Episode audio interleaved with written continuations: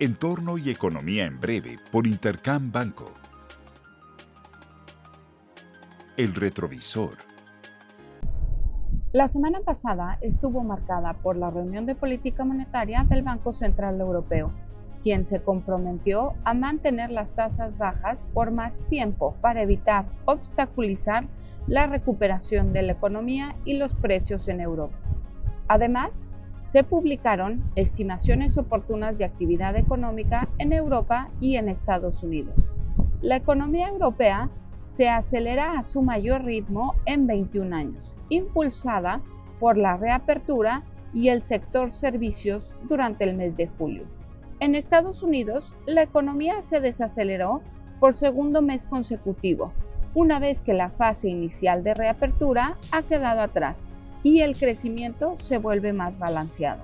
En México, la inflación se desaceleró menos de lo esperado en la primera quincena de julio, al colocarse en 5.75% a tasa anual y apuntan a que serán necesarias nuevas acciones por parte de Banco de México para lograr su convergencia a la meta.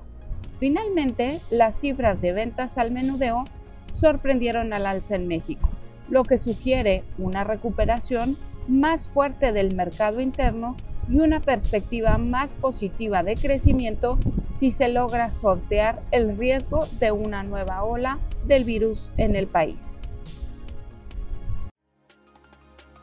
Panorama.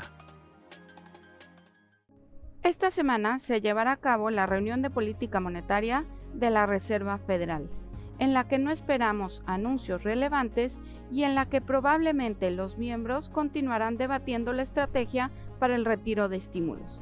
Además, se publicarán las cifras del PIB para el segundo trimestre del año en México, Europa y Estados Unidos, con expectativas de ver una sólida expansión en todas las economías, pues se trata del trimestre que enfrenta la base comparable más baja y es en el que se levantaron la mayor parte de las restricciones de movilidad.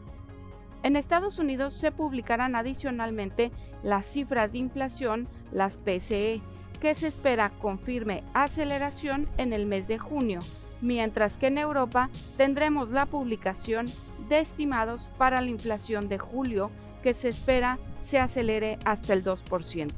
Finalmente, al cierre de la semana, se publicarán los PMIs de la economía china para el mes de julio, en la que los mercados estarán atentos a la fortaleza en la recuperación de la segunda economía más grande del mundo.